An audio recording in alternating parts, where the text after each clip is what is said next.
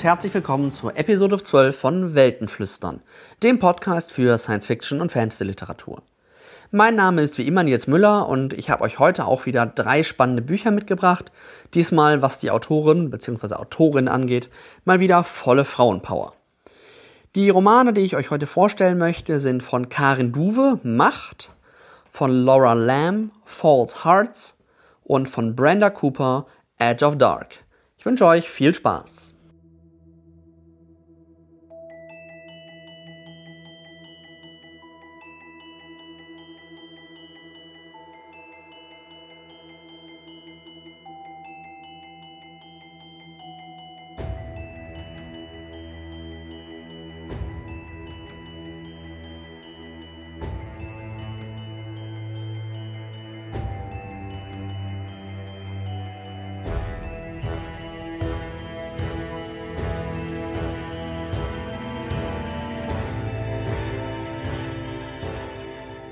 Ich habe gerade das Telefon installiert, das ich auf dem Dachboden gefunden habe. Ein einfacher hellgrauer Fernsprechapparat mit Wählscheibe und ohne technische Fisimatenten. Kein Standby-Modus, kein Bildschirm, kein integriertes Kopiergerät, dessen Druckerpatrone nur unter Zuhilfenahme einer bebilderten Bedienungsanleitung gewechselt werden kann und vor allem kein Anrufbeantworter. Nichts als ein altmodisch großer Hörer auf einem robusten Gehäuse, das von jedem Laien mit einem einfachen Schraubenzieher geöffnet und repariert werden kann. Aber als es jetzt klingelt, ist es nicht dieser Inbegriff der Nachhaltigkeit und Wiederverwertbarkeit, der meine Eltern in den 60er Jahren mit der Welt verbunden hat, sondern es ist natürlich das schicke, flache, leicht konkave Ego-Smart in meiner Hosentasche. Dieser Fluch der Menschheit, der uns zwingt, überall und jederzeit verfügbar zu sein, wenn wir noch irgendwo mitmischen wollen. Und dass es dabei den gleichen altmodischen Klingelton von sich gibt wie das Telefon meiner Eltern, ist der reine Hohn.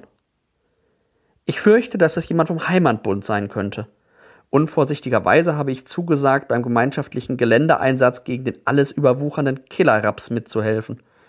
Aber das Gesicht auf dem Display, eine halb kahle, halb ergraute Raubvogelphysiognomie mit Beuteln unter dem unrasierten Kinn, kenne ich von irgendwo anders her, wenn ich auch nicht sofort weiß, woher. Dieser Anfang kommt aus dem Buch Macht, der neuen Roman von Karen Duwe. Und mit dem Roman äh, legt Karen Duwe mal wieder meine These, dass äh, man gute deutsche Science Fiction selten als solche bezeichnet findet oder selten als Genre-Romane vermarktet findet, sondern wenn dann tatsächlich als Slipstream, also im Sinne von klassischen Science Fiction-Themen, Stoffen, Erzählungen eingebettet in Romane, die eigentlich als ganz normale, in Anführungszeichen, Literatur vermarktet werden. Und so ist es eben bei dem Buch. Und Karen Duwe ist ja so ein bisschen bekannt dafür, sehr provokativ zu schreiben. Und das ist auch das, was dieses Buch ähm, massiv auszeichnet. Aber fangen wir mal vorne an. Die Autorin ist eine äh, deutsche Autorin, Jahrgang 1961, vielfach für ähm, diverse Essays, Romane und so weiter ausgezeichnet. Sie ist eigentlich am bekanntesten geworden durch ihr Buch übers vegetarische Essen mit dem Titel Anständig Essen. Und da ja auch schon so ein bisschen provokant dann immer aufgetreten mit dem Buch. Und das setzt sie in Macht eigentlich nahtlos fort, auch wenn es bei Macht jetzt eben um einen Roman geht. Der Roman spielt irgendwie so ein bisschen in der unbestimmten Zukunft, vielleicht so 10, 20 Jahre, nicht zu weit rein.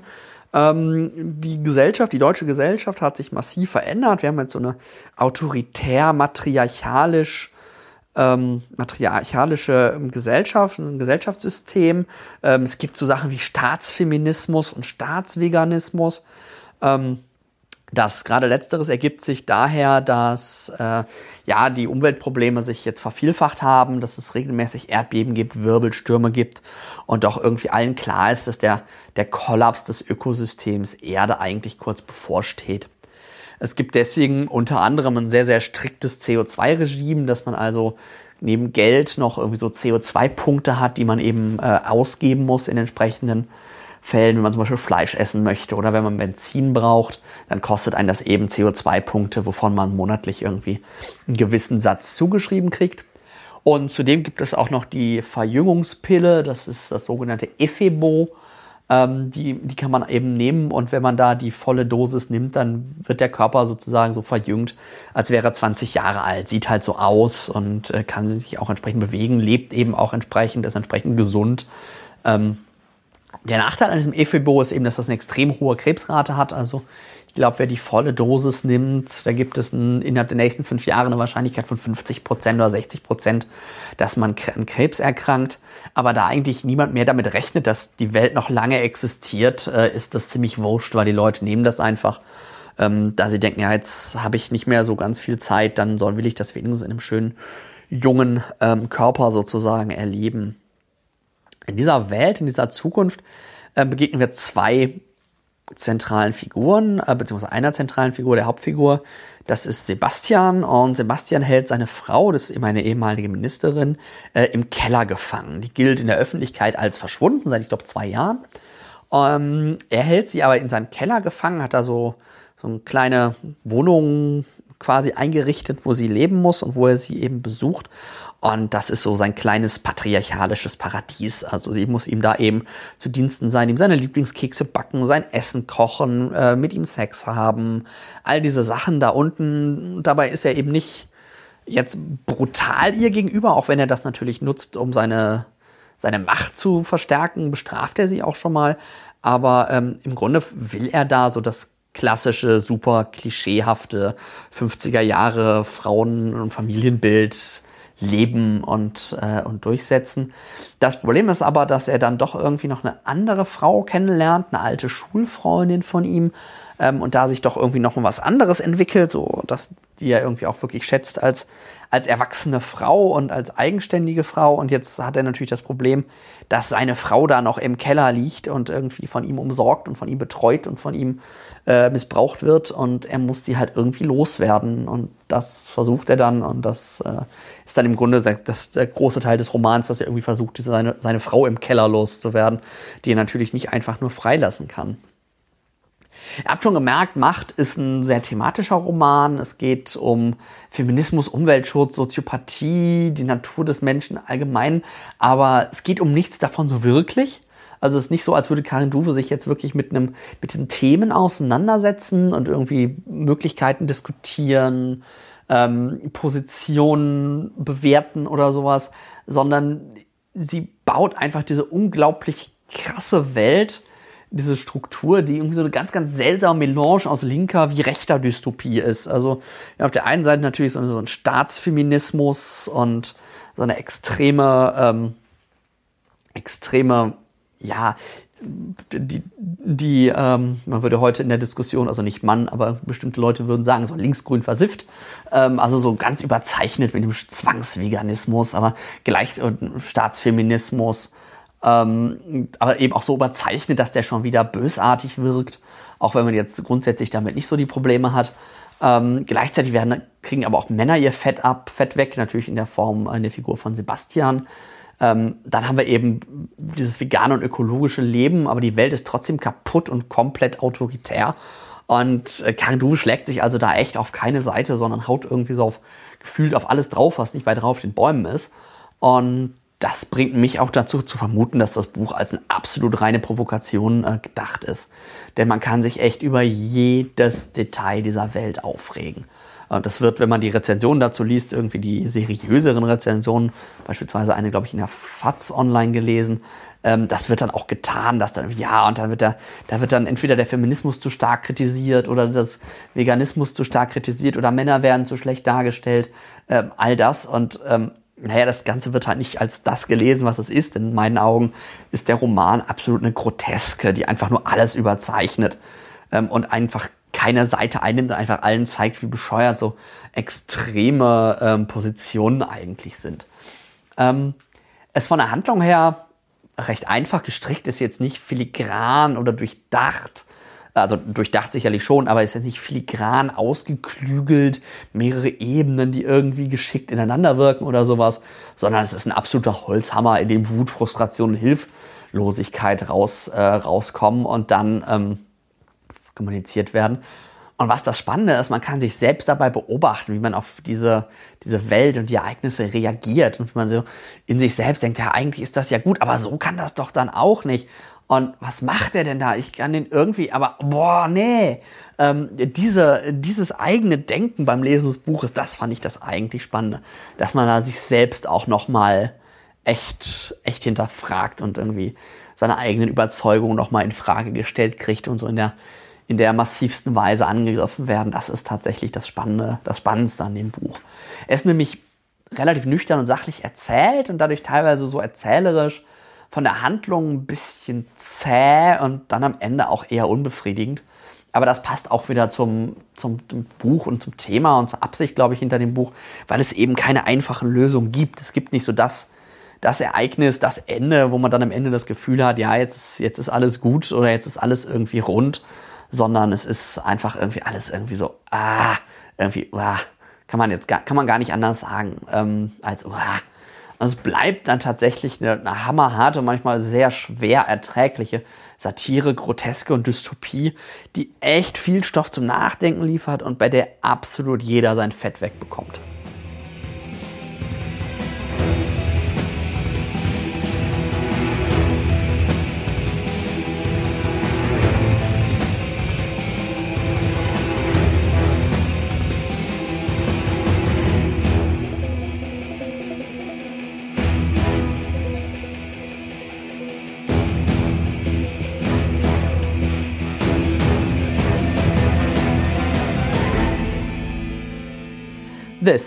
Is the first time I've ever been alone.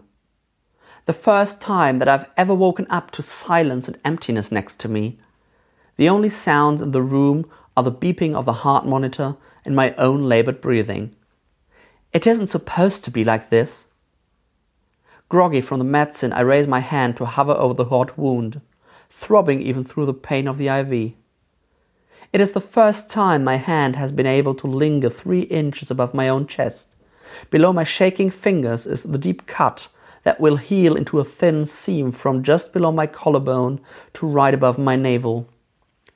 Beneath the newly grafted skin and reconstructed breasts is a titanium sternum, bulletproof, so they say, and half of my ribs are made of the same substance. Below that metal sternum is my new false heart. The old heart is gone, cut out and replaced with an upgraded model that will never tire. I can almost imagine I can hear its mechanical ticking.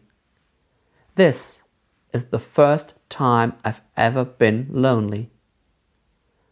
The doorknob to the recovery room turns.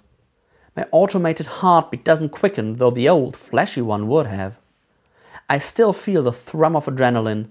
The door opens, and for the first time, I see my own moving reflection my full mirror image. The same brown skin, the mane of curly hair. The same long nose and dark eyes, features hollowed in fear and pain. My twin, Sheila. Dieser erste Absatz ist aus dem Roman False Hearts von der amerikanisch-britischen Autorin Laura Lamb Und den habe ich mir angeschaut, weil er irgendwie, ich glaube, bei Kirkus Review ähm, auf dieser Liste auftauchte, was sie diesen Monat unbedingt sehen sollten. Und dann habe ich äh, lesen sollten und dann habe ich auch noch gesehen, dass Heine sich die Rechte an dem Roman wohl schon gesichert hat. Und dachte mir dann, ja, dann ähm, schaue ich mir den auch mal an, wenn der so empfohlen kommt. Laura Lamb ist eine junge Autorin, irgendwie geboren in den 1980ern, aus den USA nach Schottland umgesiedelt und ähm, während Force Hart so ihr Debütroman beim in den Erwachsenenroman ist, ist sie schon bekannt über eine Jugendbuchreihe, äh, die sich um eine intersexuelle Figur dreht. Das äh, False Hearts ist jetzt aber ein Erwachsenenroman. Und ähm, False Hearts spielt in einer unbestimmten Zukunft, die jetzt nicht so ganz weit weg liegt, ich weiß nicht, vielleicht so 50, 60 Jahre gefühlt, so ein bisschen so eine leichte Zukunft. Und ähm, was es eben gibt in der Welt, ist, diese, ist eine VR-Droge, eine virtuelle Realitätsdroge, das sogenannte SEAL. Und mit diesem Sil, äh, wenn man das nimmt, äh, bekommt, erlebt man so bestimmte Träume, so Fieberträume, Halluzinationen, so eine Mischung. Das, der große Vorteil daran aber ist, wenn man auf diesen Träumen aufwacht, von diesem Trip runterkommt, dann sind die eigenen Aggressionen massiv gedämpft. Das heißt, ähm, man, die Aggression, die man eventuell verspürt hat, das Gewaltpotenzial, das irgendwie in einem war, das ist weg. Und das führt eben dazu, dass in dieser Welt im Grunde sowas wie Gewaltverbrechen, insbesondere Mord, im Grunde ausgerottet sind. Die gibt es nicht. Die hat es seit Jahren nicht mehr gegeben. Diese Seal ist also wirklich so eine Droge im Grunde, könnte es auch bösartig formulieren, die die Bevölkerung ruhig hält. Ähm, es gibt aber auch das Gerücht um ein, eine Abwandlung von Seal, das ist das sogenannte Verve oder Verve. Ähm, und das ist eben so ein bisschen das Gegenteil. Die hat auch, auch so eine halluzinogene Droge, die irgendwelche Träume auslöst. Ähm, allerdings ist es so, dass diese Droge die Träume tatsächlich verstärkt und nicht abschwächt. Und das ist natürlich dann ähm, ziemlich, ziemlich gefährlich. Und da gibt es eben die, die sogenannte, das sogenannte Ratell, das ist so eine Art Mafia. Und das ist so das, das was noch übrig geblieben ist von der Kriminalität im Grunde. Eine Organisation, eben diese Ratell.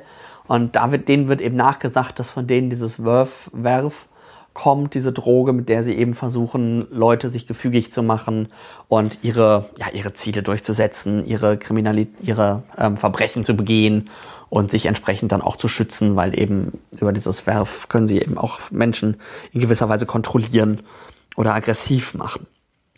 In dieser Welt ähm, begegnen wir die beiden Hauptfiguren, das sind Tamer und Tila. Und Tamer und Tila sind ehemalige oder wie auch immer siamesische Zwillinge. Das heißt, sie sind zusammengewachsen irgendwie am, am Oberkörper, an der Schulter, an der Brust. Das ist, wird nicht so ganz genau beschrieben, auf jeden Fall wirklich auf großflächig zusammengewachsen. Ähm, die sind aufgewachsen in so einem religiösen Kult, so eine Art Sekte, also irgendwie sowas Kleines, jetzt nicht irgendwie so eine gro große, große Sekte, sondern so ein kleiner Kult, ganz hermetisch abgeschlossen, der sich eben auch gegen alle Wissenschaft und Medizin und Forschung und moderne Technik wehrt. Und sie sind eben aus diesem Kult geflohen, als sie 16 waren und sind dann ja getrennt worden in der normalen Welt sozusagen, weil siamesische Zwillinge in der normalen Welt äh, in diesem Buch gibt es natürlich nicht, weil alle werden sofort irgendwie entsprechend umoperiert, dass sie gut aussehen, dass sie gesund sind. Ähm, all das ist normal und da ist natürlich sowas wie siamesische Zwillinge die absolute Sensation und der absolute Ausnahmefall. Sie werden eben getrennt und was sie als siamesische Zwillinge wohl auszeichnet, wieso genau, was, weshalb, wird nicht so ganz genau erklärt, ist, dass sie luzid träumen können. Und das gilt eben nicht nur für, ähm, also luzides Träumen, das ist sozusagen so Träumen, dass man als Person die Kontrolle über den Traum hat. Dass man sich quasi entscheiden kann, wenn ich träume, ich fliege irgendwo durch die Gegend, kann ich mich entscheiden, wo ich lang fliege. Oder ich kann irgendwie meinen Traum in eine neue Umgebung versetzen oder jemand anderes in diesen Traum sozusagen hereinholen. Und dieses luzide Träumen, was die beiden können, das können sie eben nicht nur in ihren normalen Träumen, sondern auch in diesen durch Sil oder durch Werf ähm, induzierten Träumen. Und das macht es natürlich spannend, weil sie diese Träume kontrollieren können. Und zwar sowohl eigene als auch fremde. Das ist das Spannende daran.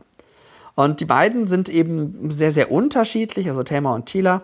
Thelma ist so eine ruhige und besonnene, die sich irgendwie im, im Leben eingerichtet hat. In, ähm, in San Francisco spielt es, glaube ich. Ähm, die sich da eingerichtet hat, irgendwo im IT-Bereich arbeitet, während Tila eher so eine wilde und draufgänge und draufgängerische ist, ähm, die halt sich in jedes Abenteuer stürzt. Jetzt habe ich gerade schon gesagt, dass Thelma im IT-Bereich arbeitet. Das ist natürlich nicht mit 16, als sie getrennt werden, sondern ungefähr zehn Jahre später, wo die Handlung des Romans einsetzt und wo Tila und Thelma sich eben auch schon an das getrennte Leben sozusagen gewöhnt haben, wo sie Jobs gefunden haben, auch so von den Persönlichkeiten sich ein bisschen auseinanderentwickelt haben, aber natürlich trotzdem nach wie vor unglaublich engen Kontakt miteinander halten und irgendwie sozusagen so beste Freundinnen und mehr sind. Und wie gesagt, die haben sich sehr unterschiedlich entwickelt. Thema ist diejenige, was ich gerade sagte, die schon einen Job in der IT hat, ruhig und gesetzt, irgendwie mit einem Apartment mietet, ähm, während Tila eben Hostess in einem Seal-Club ist. Ähm, und Hostess ist alles von Bardame bis hin zu Prostituierter. Ähm, alles das was macht sie da eben und merkt schon an, dieser, an diesen Jobs, wie unterschiedlich Thema und Tila sind. Die Handlung setzt jetzt damit ein, dass äh, Tila blutüberströmt in Tamas Wohnung stürzt und die irgendwie noch so ein paar Brocken an, an Text hinwirft und wie sagt, ja, egal was sie, was sie erzählen, glaub ihnen nicht und ich habe was Schreckliches getan. Also sehr widersprüchlich, sehr rätselhaft, ähm, was sie da äußert. Und dann ist es eben so, dass sie kurz darauf auch wirklich festgenommen wird, weil ihr eben ein Mord vorgeworfen wird. Und das ist, was ich gerade sagte, in dieser Welt quasi nahezu ähm, gibt es diesen im Grunde ausgerottet. Es hat seit Jahren keinen Mord mehr gegeben. Und jetzt wird Tila eben ein Mord vorgeworfen. Thema hat dann auch, bekommt dann auch Kontakt zur, äh, zu der Polizei und bekommt eben auch die Möglichkeit, Tila zu rehabilitieren. Ähm, dadurch, dass sie Zwillinge sind, also nicht nur eineige, sogar, sondern sogar siamesische Zwillinge, ähm, kann Thelma ja, sozusagen Tilas Platz einnehmen und damit raus, versuchen herauszufinden, was hinter diesem Mord steckt und ob Tila und warum Tila eventuell tatsächlich zur Mörderin geworden sein könnte. Ähm, dazu muss sie undercover gehen, weil nämlich äh, Tila wohl Verbindungen zur Rattel, also zu diesem Mafia-Clan, zu dieser Mafia-Gruppe hat. Und das tut, pa passiert dann eben auch. So ist dann der, Haupt, der Hauptteil der Handlung, ist dann eben wie Thema versucht, äh, undercover äh, in, als Teil der Ratel rauszufinden, was ist mit Tila passiert, was hat es mit diesem Mord auf sich. Und gleichzeitig äh, gibt die Autorin uns als Leser auch noch äh, Tila zu lesen sozusagen. Also die Geschichte wird zwar aus der Perspektive von Tila erzählt, aber wir erleben im Grunde, wie Tila eine gewisse Art Tagebuch schreibt, indem sie nicht jetzt das, was passiert ist, aufarbeitet, sondern die Kindheit der beiden. Das heißt, da bekommt der Leser diesen Hintergrund über den, den Kult und wie sie, da, wie sie da entkommen sind und was da passiert ist. Ihr habt schon gemerkt, ähm, False Hearts ist jetzt nicht so super thematisch als großer, äh, wie ich jetzt, ich jetzt ja auch beispielsweise schon Macht äh, von Karen Duve vorgestellt habe, sondern False Hearts ist ein relativ klassisch gestrickter Science-Fiction-Krimi da hatte ich ja auch schon mit Login äh, vor einiger Zeit euch einen anderen vorgestellt. Im Gegensatz zu Login von John Scalzi stehen hier allerdings tatsächlich die Figuren im Mittelpunkt, also Thelma und Tila und eben nicht die gesellschaftlichen Strukturen und die gesellschaftlichen Entwicklungen. Das kommt einfach auch daher, dass Laura Lamb ihren Roman auf diese beiden Figuren äh, fokussiert. Also es, sie, sie charakterisiert die beiden extrem hervorragend, sehr, sehr komplex und vielschichtig und zeigt eben auch immer auf, wie die beiden irgendwie ganz, ganz viel gemeinsam haben. Gemeinsame Geschichte, gemeinsames Leben, ganz viel gemeinsam, aber sich doch irgendwie getrennt voneinander entwickeln und eigenständige Leben bekommen. Sich sehr, sehr ähnlich sind und gleichzeitig doch so unterschiedlich, wie sich Menschen eigentlich nur sein können. Ähm, das ist einfach, einfach das, Faszin das Faszinierendste eigentlich an dem Roman, wie man die Dynamik zwischen den beiden ähm, Frauen sieht und deren Entwicklung. Gleichzeitig schafft es Lamb eben durch dieses Tagebuch, was äh, Tila schreibt, der, die gemeinsame Ge äh, Vergangenheit der beiden einfach auch sehr schön zu schildern, ohne dass sich das jetzt liest wie so ein, wie so ein komischer Infodump oder ein sehr unmotivierter ähm, Flashback, wobei man schon sagen muss, warum sie das jetzt genau schreibt, ist mir dann auch nicht so ganz klar. Aber es ist für den Leser eben wichtig, weil wir den Hintergrund da nicht mitbekommen. Die Welt wirkt so für mich durchaus schlüssig im Großen und Ganzen, auch so diese Effekte von, diesem, von, von den Operationen, von diesem Seal. Aber so das ganz große, dieses Seal verhindert dann alle Kriminalität, scheint mir doch ein bisschen arg einfach, weil das ja bedeuten müsste, dass jeder es nimmt, jeder es immer nimmt und immer genug nimmt, dass er nie irgendwelche aggressiven Anwandlungen verspürt das scheint mir doch ein bisschen banal und es wäre auch eigentlich, glaube ich, noch nicht mal zwangsläufig nötig gewesen, das so stark ähm, zu bauen. Es macht am Anfang die Motivation und die Verwunderung darüber, dass Tila zur Mörderin geworden sein konnte, ein bisschen klarer, aber so richtig nötig war das eigentlich gar nicht.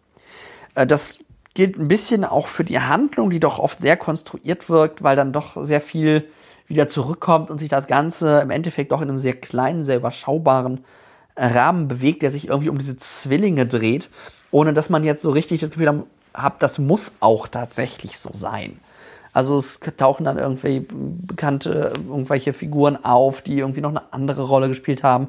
Und immer stehen diese Zwillinge im Hintergrund und es dreht im Mittelpunkt und es dreht sich alles um sie.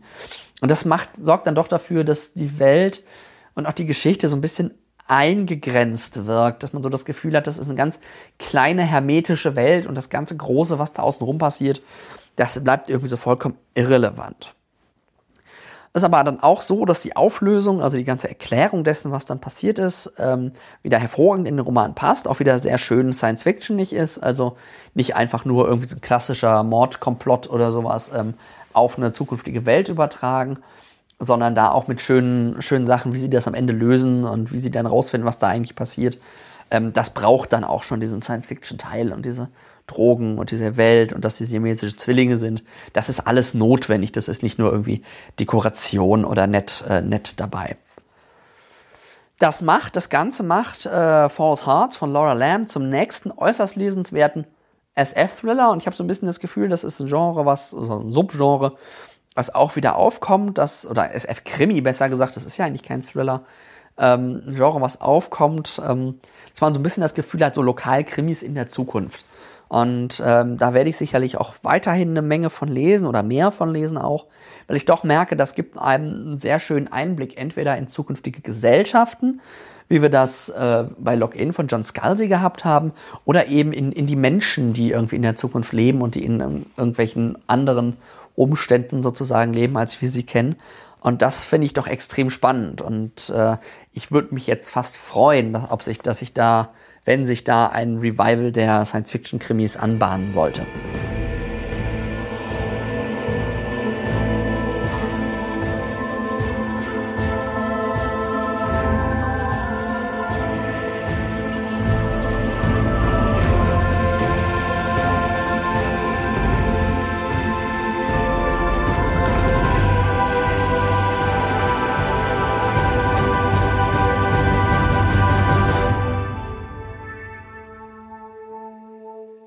Charlie Winder stood on his skimmer, knees slightly bent to absorb the small shocks of his speed. The pilot's seat acted like a brace. The engine fed silently on stored sunlight and pushed the craft so fast that the wind chapped Charlie's cheeks and stung water from his eyes. The forests of Goland went on and on below him, the first new leaves of spring opening out and shining bright yellow green. Morning sun warmed his back and made diamond patterns on thin ribbons of water that tumbled over rocks and fell down the faces of cliffs. A band on his wrist vibrated. He slapped his arm, effectively turning on a whole universe of communication. What is it? Distress call? He sat down and flipped the skimmer to autopilot. Give it to me. Hold your anger, Jean Paul Rousseau familiar voice conveyed both worry and sarcasm in equal measures. A family seems to have misplaced their teenagers. Runaways? Hard to tell. The parents smell like smugglers to me. Charlie pursed his lips, reflecting on the idiots who often ran through the way to lose planetary security on limb to prove themselves against tooth and claw or hunt for treasure in some long dead city. It did make him angry. It always made him angry. But Jean Paul was right. Where are they? The scared parents? About ten clicks from you. At the top of the Blue Canyons.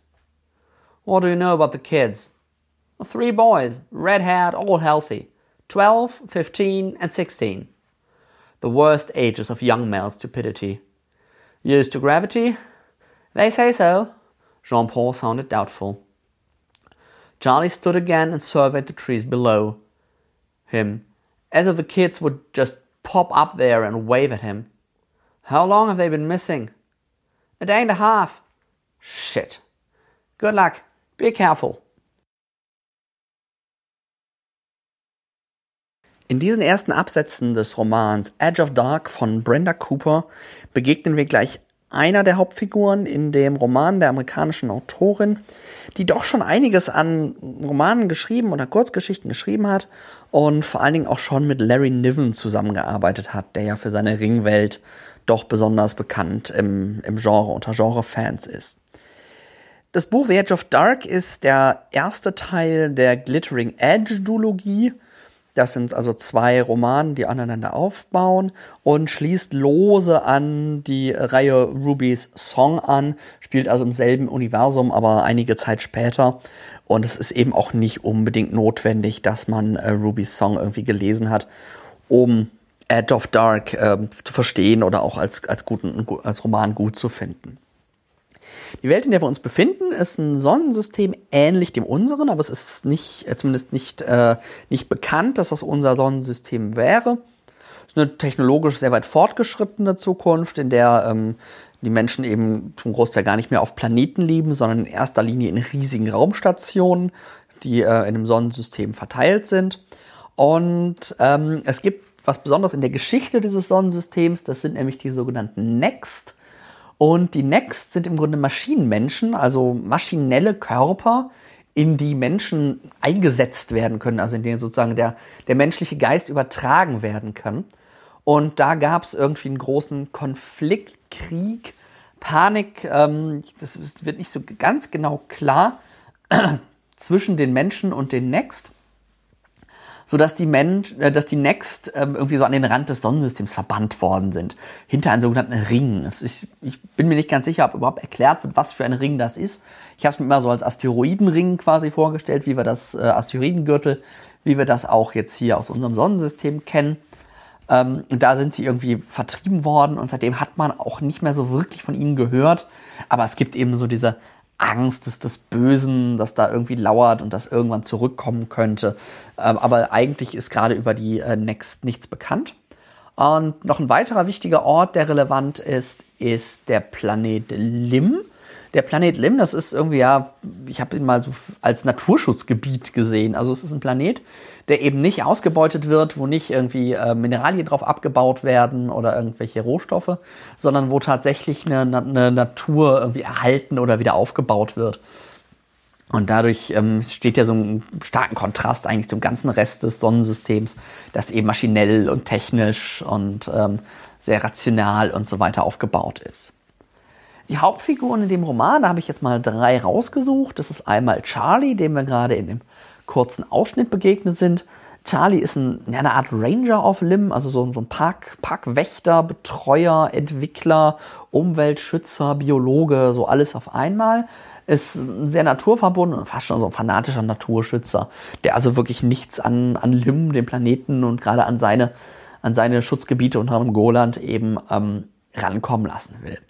Und was an Charlie noch ganz spannend ist, Charlie hat ein Haustier, das ist ein gezähmter Tongat ähm, war für mich immer so eine, so, so eine Hyäne, irgendwas in der Art, äh, namens Cricket, die eben auch irgendwie immer eine, eine, eine, wichtige Rolle für Charlie spielt und auch in der Handlung immer mal wieder auftaucht.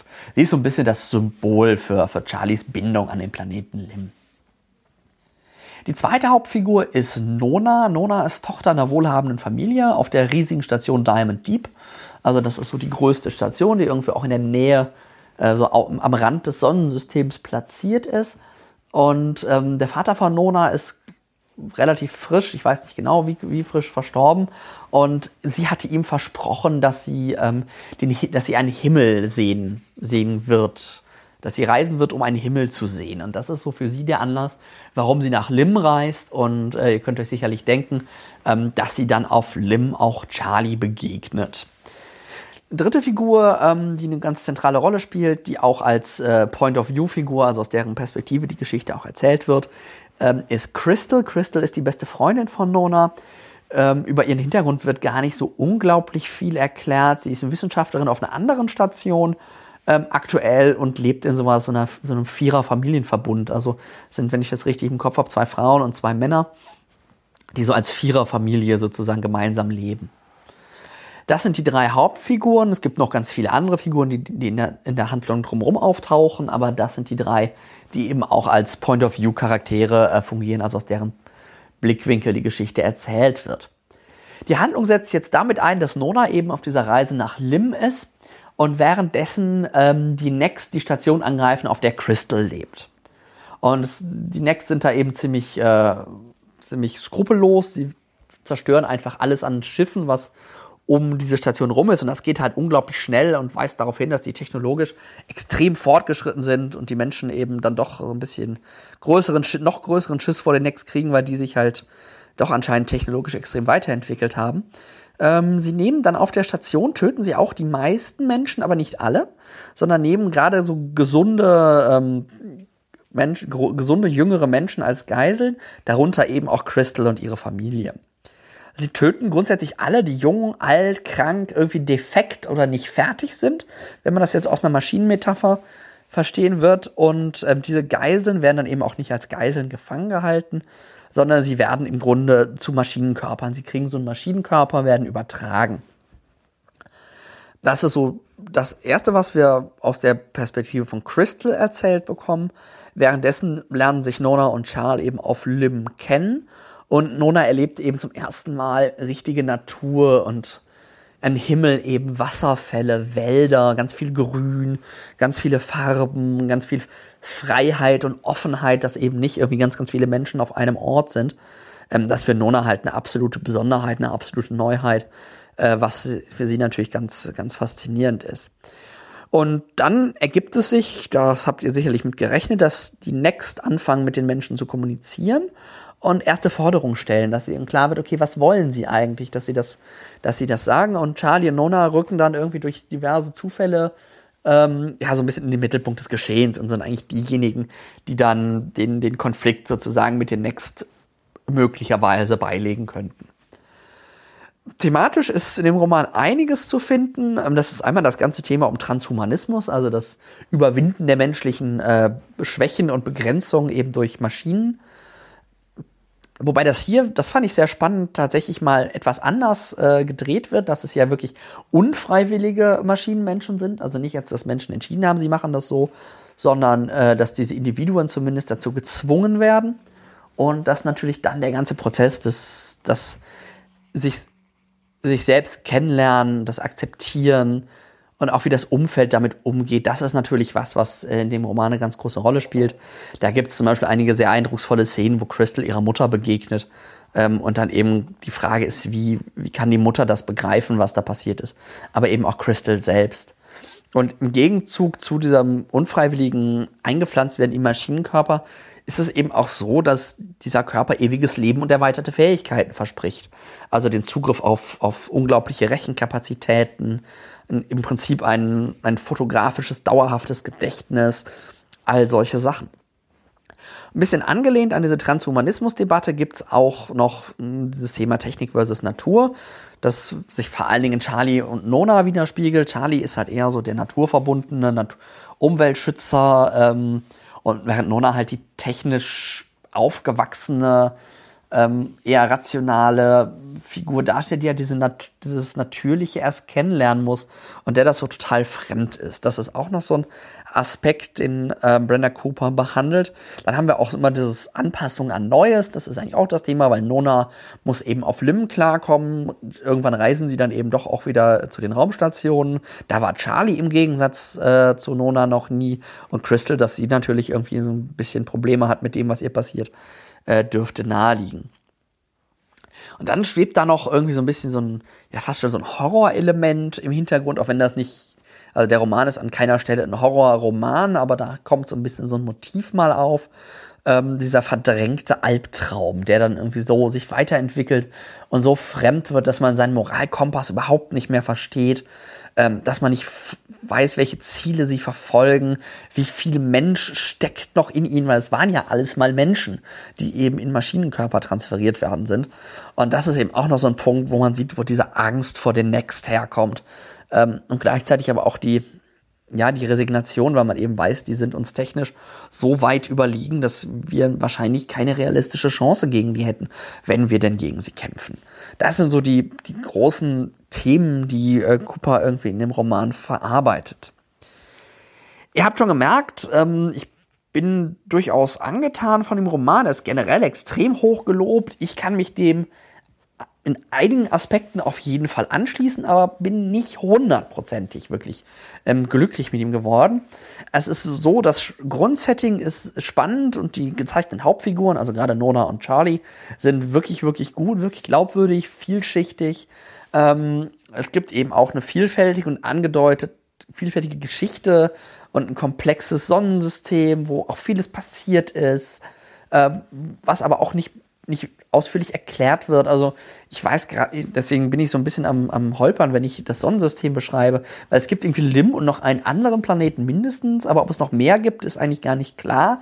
Dann gibt es diese Stationen, aber mh, ob das jetzt die Menschen sind, die früher auf Lim gelebt haben, all diese Sachen, die bleiben eigentlich offen. Ähm, und das, das macht es irgendwie spannend äh, gleichzeitig ist es aber auch so, dass was ich auch schon bei anderen Romanen angedeutet habe, ähm, wirkt dadurch die äh, die Entwicklung sehr verengt. Also wir haben auch wieder den Fall, dass irgendwie so ganz, ganz Großes von absolut globaler äh, und sonnenlebensweiter Bedeutung passiert und dass aber doch alles am Ende irgendwie auf die zwei Figuren hinausläuft, läuft, die sich irgendwie zufällig auf Lim getroffen haben das dann irgendwie so ein bisschen, bisschen komisch wirkt, dass das gerade die beiden sind, die dann auch irgendwelche weitreichenden Entscheidungen ähm, treffen dürfen und dann dadurch auch ein relativ konstruiertes und gewolltes Ende irgendwie uns bescheren. Wobei das natürlich auch nur der Anfang ist für den, für den zweiten Roman.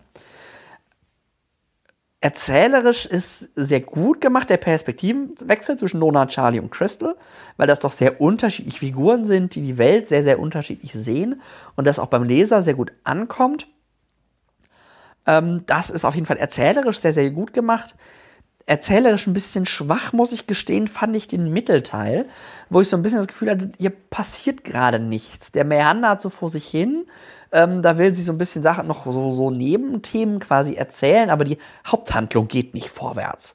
Das fand ich ein bisschen schade, weil das dann, das, was so neben, nebenbei passiert, eben auch nicht so intensiv ist, dass man jetzt würde, okay, ich verzichte jetzt gerade mal darauf, dass die Haupthandlung sich irgendwie weiterentwickelt. Das fand ich so die, fand ich so die Schwäche. Also zusammenfassend sagen, Edge of Dark von Brenda Cooper ist eine, spielt in einer super spannenden Welt, die extrem gut konstruiert ist, mit sehr, sehr faszinierenden Figuren, aber äh, Brenda Coopers schafft es für mich nicht, die Handlung vollkommen glatt, schlüssig und irgendwie angenehm zu, äh, zu konstruieren. Das wirkt doch an manchen Stellen irgendwie holpriger, als es, glaube ich, nötig wäre.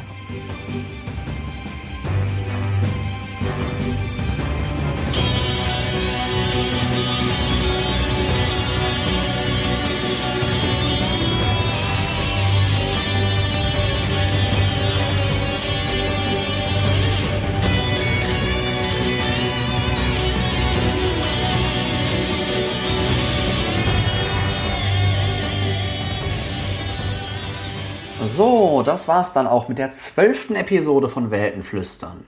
Wie immer freue ich mich über Rückmeldungen, Kommentare von euch. Die könnt ihr am besten auf der Webseite hinterlassen. Für diese Episode unter weltenflüstern.de-12. Wenn ihr auf Social Media ähm, mir folgen wollt, könnt ihr das natürlich gerne tun. Bei Facebook gibt es eine Fanseite zu Weltenflüstern. Auf Twitter könnt ihr mir persönlich als Weltenkreuzer folgen. Bei Goodreads findet ihr immer, was ich aktuell lese und so darüber denke. Da bin ich Nils Müller aus Dortmund. Rezensionen aus diesem Podcast gibt es zudem auch bei YouTube im Channel Weltenkreuzer.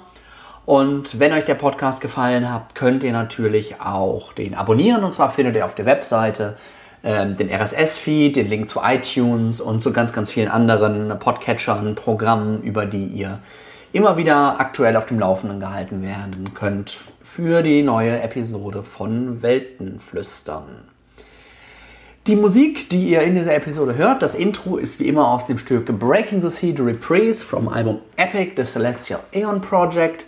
Und in den Pausen im Outro gibt es heute das Stück Smoke and Mirrors von George Arkomanis. Beide Stücke sowie auch die komplette Podcast-Lizenz dieser Episode ist das Creative Commons Attribution Non-Commercial Share-alike-Lizenz. Ich hoffe, ihr habt wieder ein paar Leseanregungen aus dieser Folge mitgenommen. Ich wünsche euch jetzt bis zum nächsten Mal viel Spaß beim Lesen und bis dann.